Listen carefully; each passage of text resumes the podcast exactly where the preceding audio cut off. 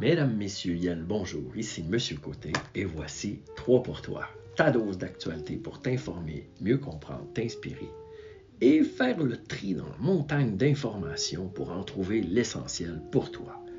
3 pour toi, ta dose d'actualité, édition du lundi 4 mars 2024. Ça commence maintenant. Eh bien, première nouvelle, on avait un joli dossier dans la presse la semaine dernière, sous la plume de Gabriel Bellin. Et il faisait état d'une méga, une méta-analyse très fiable qui a été publiée au mois d'août dernier. Et tout le dossier portait sur la chose suivante. Marcher va vous rendre plus en santé et vous éviter des problèmes. En effet, la méta-analyse révèle que 1000 euh, pas par jour réduit, c'est démontré, réduit de 15 les risques de mortalité et de 7 ça réduit de 7 les risques de mortalité dus à une maladie de cœur. Hein, qui sont euh, les, causes premières euh, avec le cancer, les, causes premières de décès dans les pays industrialisés que nous sommes on nous dit que euh, faire 1000 pas, mais ça équivaut à aller marcher pendant environ 10 minutes. D'ailleurs, un peu plus loin dans l'étude, on nous dit que 4000 pas par jour, ça a un impact significatif sur la durée de vie. Et d'ailleurs, il va euh, contacter un chercheur qui s'appelle Arthur Kramer, chercheur de la Northeastern University. Et voici ce qu'il va dire. je vous en cite euh, une partie de son, de son article dans la presse. On n'a pas besoin d'être un athlète pour avoir des bénéfices. Il suffit de marcher. Pas besoin de faire un marathon ou un Ironman. Surtout si vous considérez comme trop vieux ou pas assez en forme pour courir. Allez marcher, ça va être bon pour votre corps et votre cerveau. Donc, il s'agit du chercheur Arthur Kramer, directeur du Centre de santé cognitive et du cerveau de la Northeastern University de Boston et euh, consacré, dit-on, sa vie euh, sur ses recherches. En 2011, on nous dit que le professeur Kramer et ses collègues ont voulu savoir si l'activité physique pouvait influencer une partie du cerveau qu'on appelle l'hippocampe, euh, associée à la, mémoire spatiale. Et les chercheurs ont donc pris des groupes d'adultes, plus de 60 adultes. Le premier groupe d'adultes réalisait des séances d'étirement et le deuxième groupe marchait au moins trois fois par semaine pendant 40 minutes. Après un an de ces pratiques-là, eh bien, la grosseur de l'hippocampe des membres du premier groupe, ceux-là qui faisaient des étirements, avait réduit. Tandis que ceux qui marchaient, les marcheurs, eh bien, la, zone du cerveau euh, spécialisée dans la mémorisation euh, spatiale, ça a augmenté de 2% Et voilà une des nombreuses études qui pointent vers une chose toute simple. La marche est bonne pour le corps et est bonne pour le cerveau. Il rajoute le, le chercheur Kramer, au bout du compte, dans toutes ces études, on montre que la marche, et surtout la marche soutenue, peut ça marcher vite un peu, là. Ça, il dit, peut améliorer la santé cardio-respiratoire, mais aussi la mémoire, le raisonnement, la solution de problèmes et l'attention. Voilà, c'est excellent pour la santé. On nous dit plus loin qu'il marche l'aller-retour au travail, donc 3 euh, km aller et 3 km retour tous les jours. Euh, voilà. Et d'ailleurs, les chercheurs, dit-on, sont unanimes. Hein. La marche est bonne pour nous, disent-ils. Elle est presque accessible à tout le monde. Elle ne demande pas des mois euh, d'entraînement, d'équipement compliqué. Et ben, ça cause très peu de blessures. Euh, plus loin, on nous dit que ben, ça va évidemment avoir, ça va occasionner, ça va provoquer des économies dans les coûts de santé pour le gouvernement. Euh, et même un petit peu plus loin, on nous dit, ben, euh, selon la méta-analyse qui, euh, qui s'intitule, attendez un peu, du European, du European, European Journal of Preventive Cardiology, eh bien, pour chaque tranche de 1000 pas, les risques de mortalité sont réduits de 15%. voilà. et là, oui, c'est ça, un peu plus loin, on nous dit, ben, euh, pour les gens sédentaires, les gens qui restent euh, trop euh, immobiles, assis sur leur divan, eh bien, ils ne sont pas deux fois plus à risque d'avoir des accidents cardiovasculaires, des, problèmes cardiaques du système du, cœur. ils ne sont pas plus à risque d'avoir deux fois plus d'accidents cardiovasculaires comme s'ils avaient un taux de cholestérol élevé ou de l'hypertension ou du diabète. Non, ils sont 8 à 9 fois plus à risque de faire des accidents cardiovasculaires. C'est ce que dit le chercheur Jean-Pierre Després professeur au département de kinésiologie de l'Université Laval à Québec. Voilà, eh bien la science nous dit qu'on devrait marcher plus, faisons-le, euh, c'est la chose à faire. On nous dit que la plupart des gens font environ 5000 pas par jour, c'est à peu près, mais bon, il faudra en faire pratiquement double et ça serait excellent. Donc c'est à nous d'y voir. Pourquoi c'est important pour vous? Eh bien, pour vivre tout simplement mieux, plus heureux, en meilleure santé. Voilà. Nouvelle numéro 1. Nouvelle numéro 2, eh bien, on enchaîne cette semaine, jeudi. Jeudi le 29 février, on avait un article dans la presse euh, rédigé par Suzanne Colpron.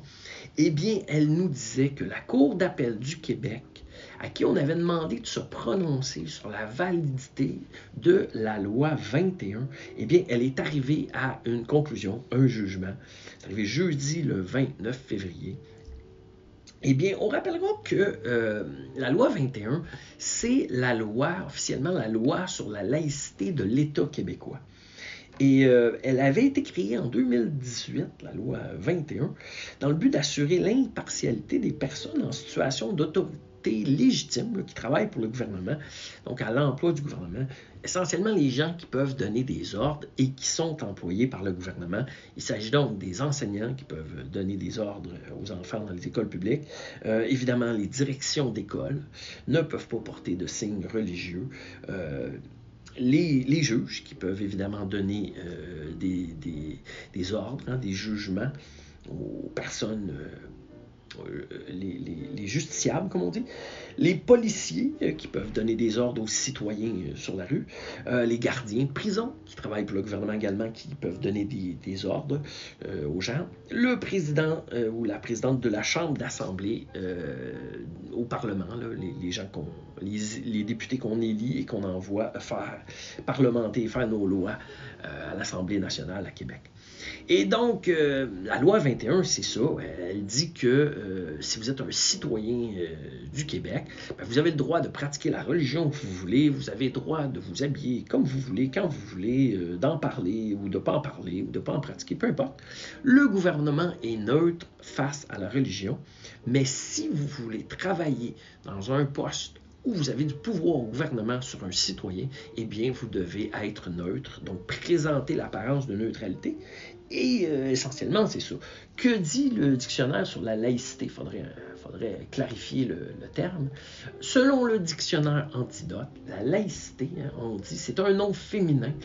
La laïcité, c'est un système où il y a séparation de l'État et de euh, la religion celle-ci, la religion, n'exerçant aucun pouvoir politique, notamment en matière d'éducation. C'est euh, la définition du dictionnaire euh, euh, antidote, et j'ai vérifié, le Larousse donne sensiblement la même chose. et donc, qu'a dit la Cour d'appel du Québec jeudi? Ben, on nous a résumé ça. L'article de Suzanne Colpron nous le résume en cinq petites remarques. Mais premièrement, la Cour d'appel s'est prononcée. Est-ce que la loi respecte la Constitution? Est-ce qu'elle respecte la Constitution du Canada? Et, la réponse, c'est oui. Donc, euh, c'est ce que la Cour d'appel du Québec a dit. La loi 21 euh, respecte la Constitution canadienne. Deuxième euh, remarque, et, la Cour d'appel nous a dit qu'elle euh, confirme que cette loi, la loi 21, telle qu'elle est voulue par le peuple et les citoyens québécois, euh, eh bien, elle a le droit de contenir des exceptions. Hein, euh, et là, faire appel à une, dérogation, il y a des termes, mais bon, elle peut produire des exceptions.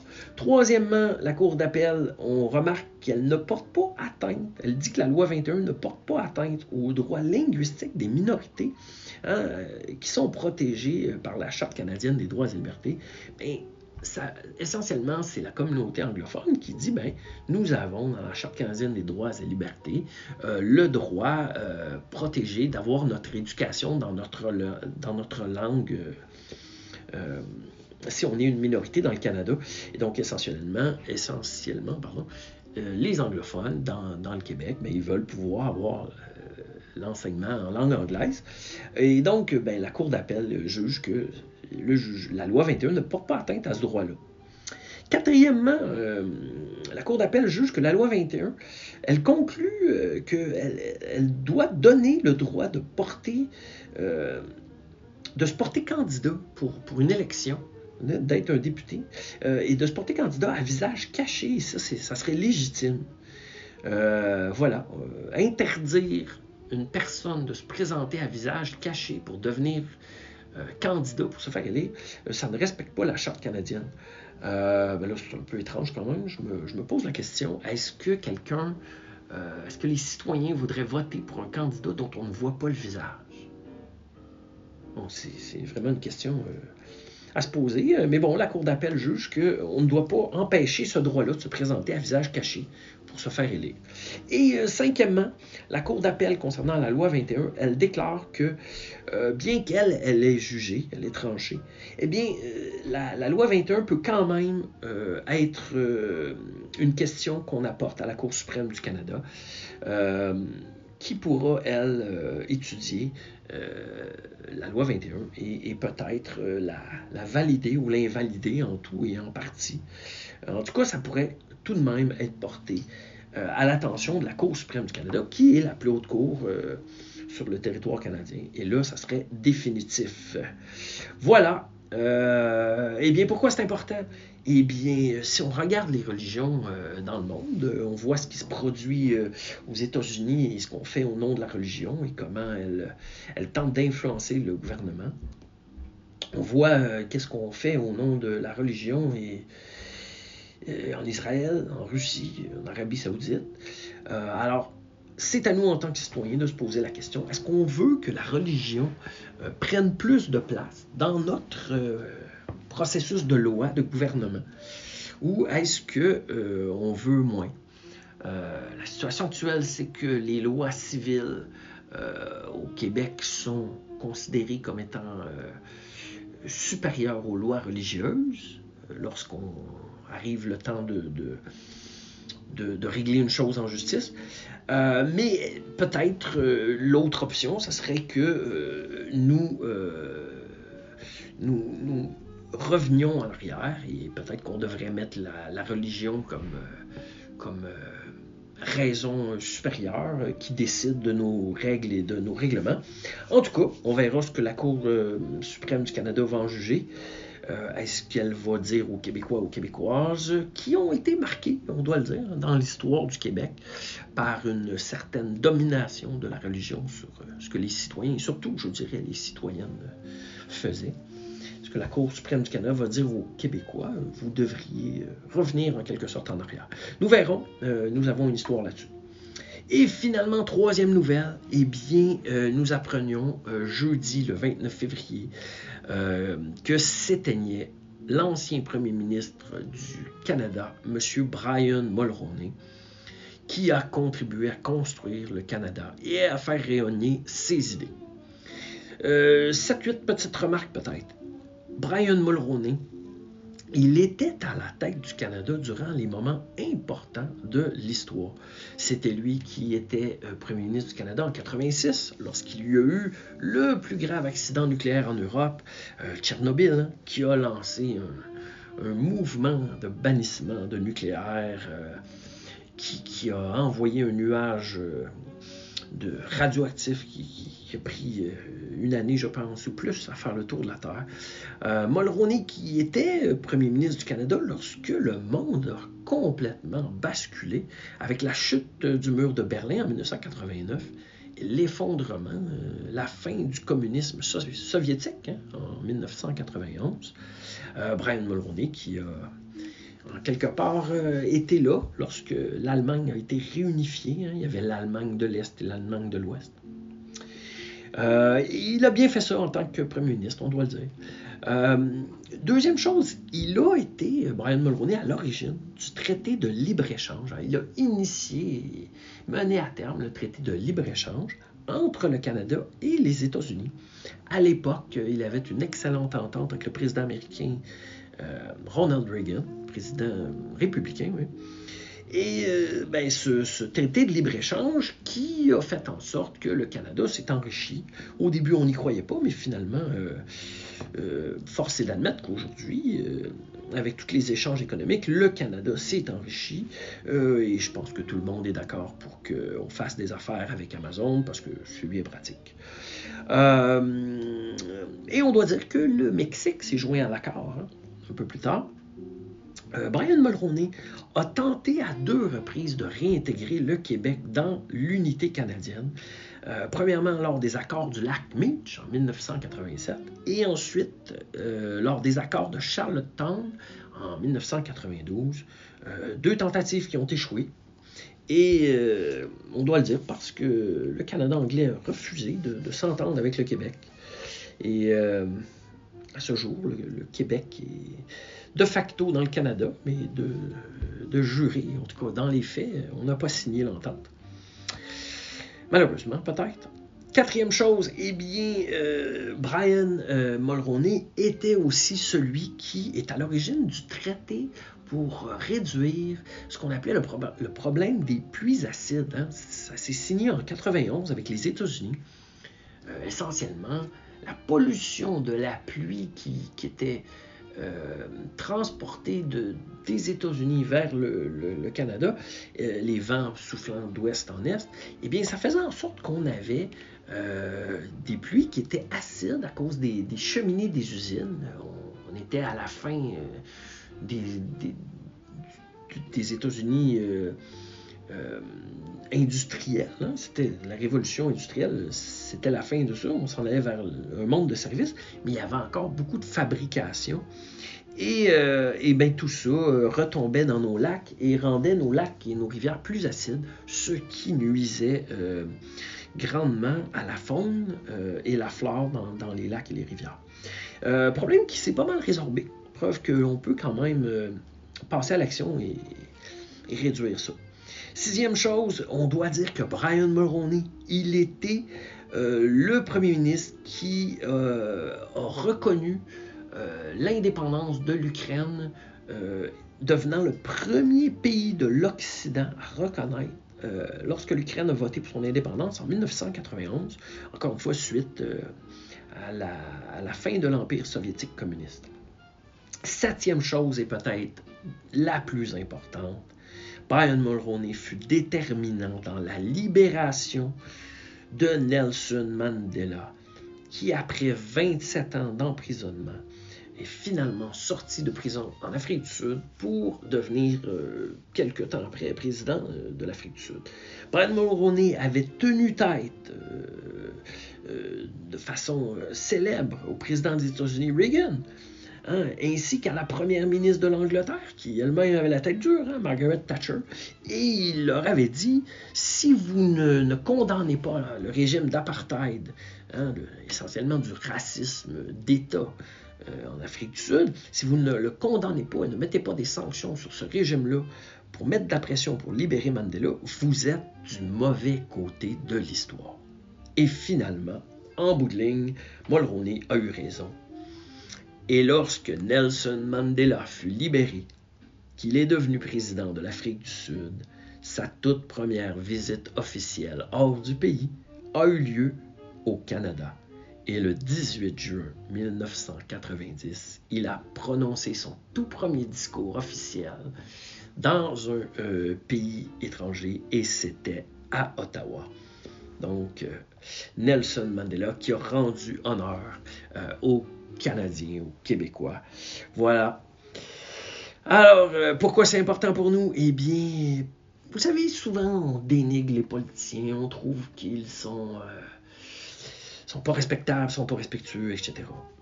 Eh bien, Brian Mulroney, il a su donner l'exemple d'un leader rassembleur, respectueux, heureux, hein. il était joyeux, mais fort. Et il a été respecté par les différents pays du monde. Je pense que le Canada aux Nations Unies euh, a brillé lors de, son passage. Et ça, a retombé sur nous. Ce sont nos valeurs. Euh, et, c'est ce qui fait que les gens aujourd'hui veulent venir habiter ici. Nous sommes euh, respectés et respectables à cause de nos valeurs. Voilà, on ne le dira jamais assez. Et voilà, c'était trois pour toi, nos trois actualités. On rappelle euh, une méta-analyse qui nous dit que si vous voulez vivre vieux, bien, allez marcher, vous allez être plus heureux et plus en santé. Seconde nouvelle, la Cour d'appel du Québec s'est prononcée sur la validité de la loi sur la laïcité et elle a conclu que euh, dans la plupart des cas, c'était valable. Et troisièmement, Eh euh, reposez en paix, Brian Mulroney, qui a rendu le Canada euh, plus honorable, malgré certaines imperfections. Personne n'est parfait. On termine euh, l'édition du 3 pour toi avec le segment beauté. Et cette semaine, on célèbre la beauté du monde à travers le génie créateur d'Adam Savage. Je vous présente Adam Savage. Allez voir. Il a été créateur d'effets spéciaux de films célèbres comme Star Wars 2, hein, euh, L'attaque des clones, de Matrix Reloaded, le, Matrix 2. Euh, c'est un maître d'effets spéciaux qui, savait faire ce qu'on appelle le suspension of disbelief, hein, où on met de côté notre scepticisme, notre incrédulité pour croire à la magie du cinéma. Eh bien, Adam Savage, il a aussi levé le voile sur les légendes urbaines avec son collègue Jamie Hyneman dans la série Mythbusters. Euh, il a aussi euh, sa chaîne YouTube qui s'intitule Adam Savage Tested, où il fait l'inventaire de toutes sortes d'inventions fantastiques. Et surtout, il nous a émerveillés avec sa série scientifique Savage Builds. Hein. Ici, on a ça, ça s'appelle Défi impossible d'Adam Savage il nous a émerveillés en fabriquant un prototype fonctionnel volant d'une armure en titane d'Iron Man. Il n'y a qu'une seule armure réelle d'Iron Man volante et on l'a vu devant nos yeux. Réellement une merveille époustouflante. Il faut le voir pour le croire. Honnêtement, je mettrai les liens pour son euh, site web et peut-être l'armure. Voilà, l'émerveillement, c'est toujours possible que vous soyez jeune ou que vous soyez vieux. Voilà, c'était trois pour toi. On vous rappelle pour les commentaires, les suggestions, n'hésitez pas, contactez-nous à balado.3 en pour toi en un seul mot à commercialgmail.com. Comme toujours, si vous aimez la série, partagez-la. Allez-y avec vos amis. Mesdames, messieurs, c'est tout pour moi. Je vous souhaite une bonne semaine. Trois pour toi, ta dose d'actualité. Et c'est maintenant à vous de jouer. Bonne semaine.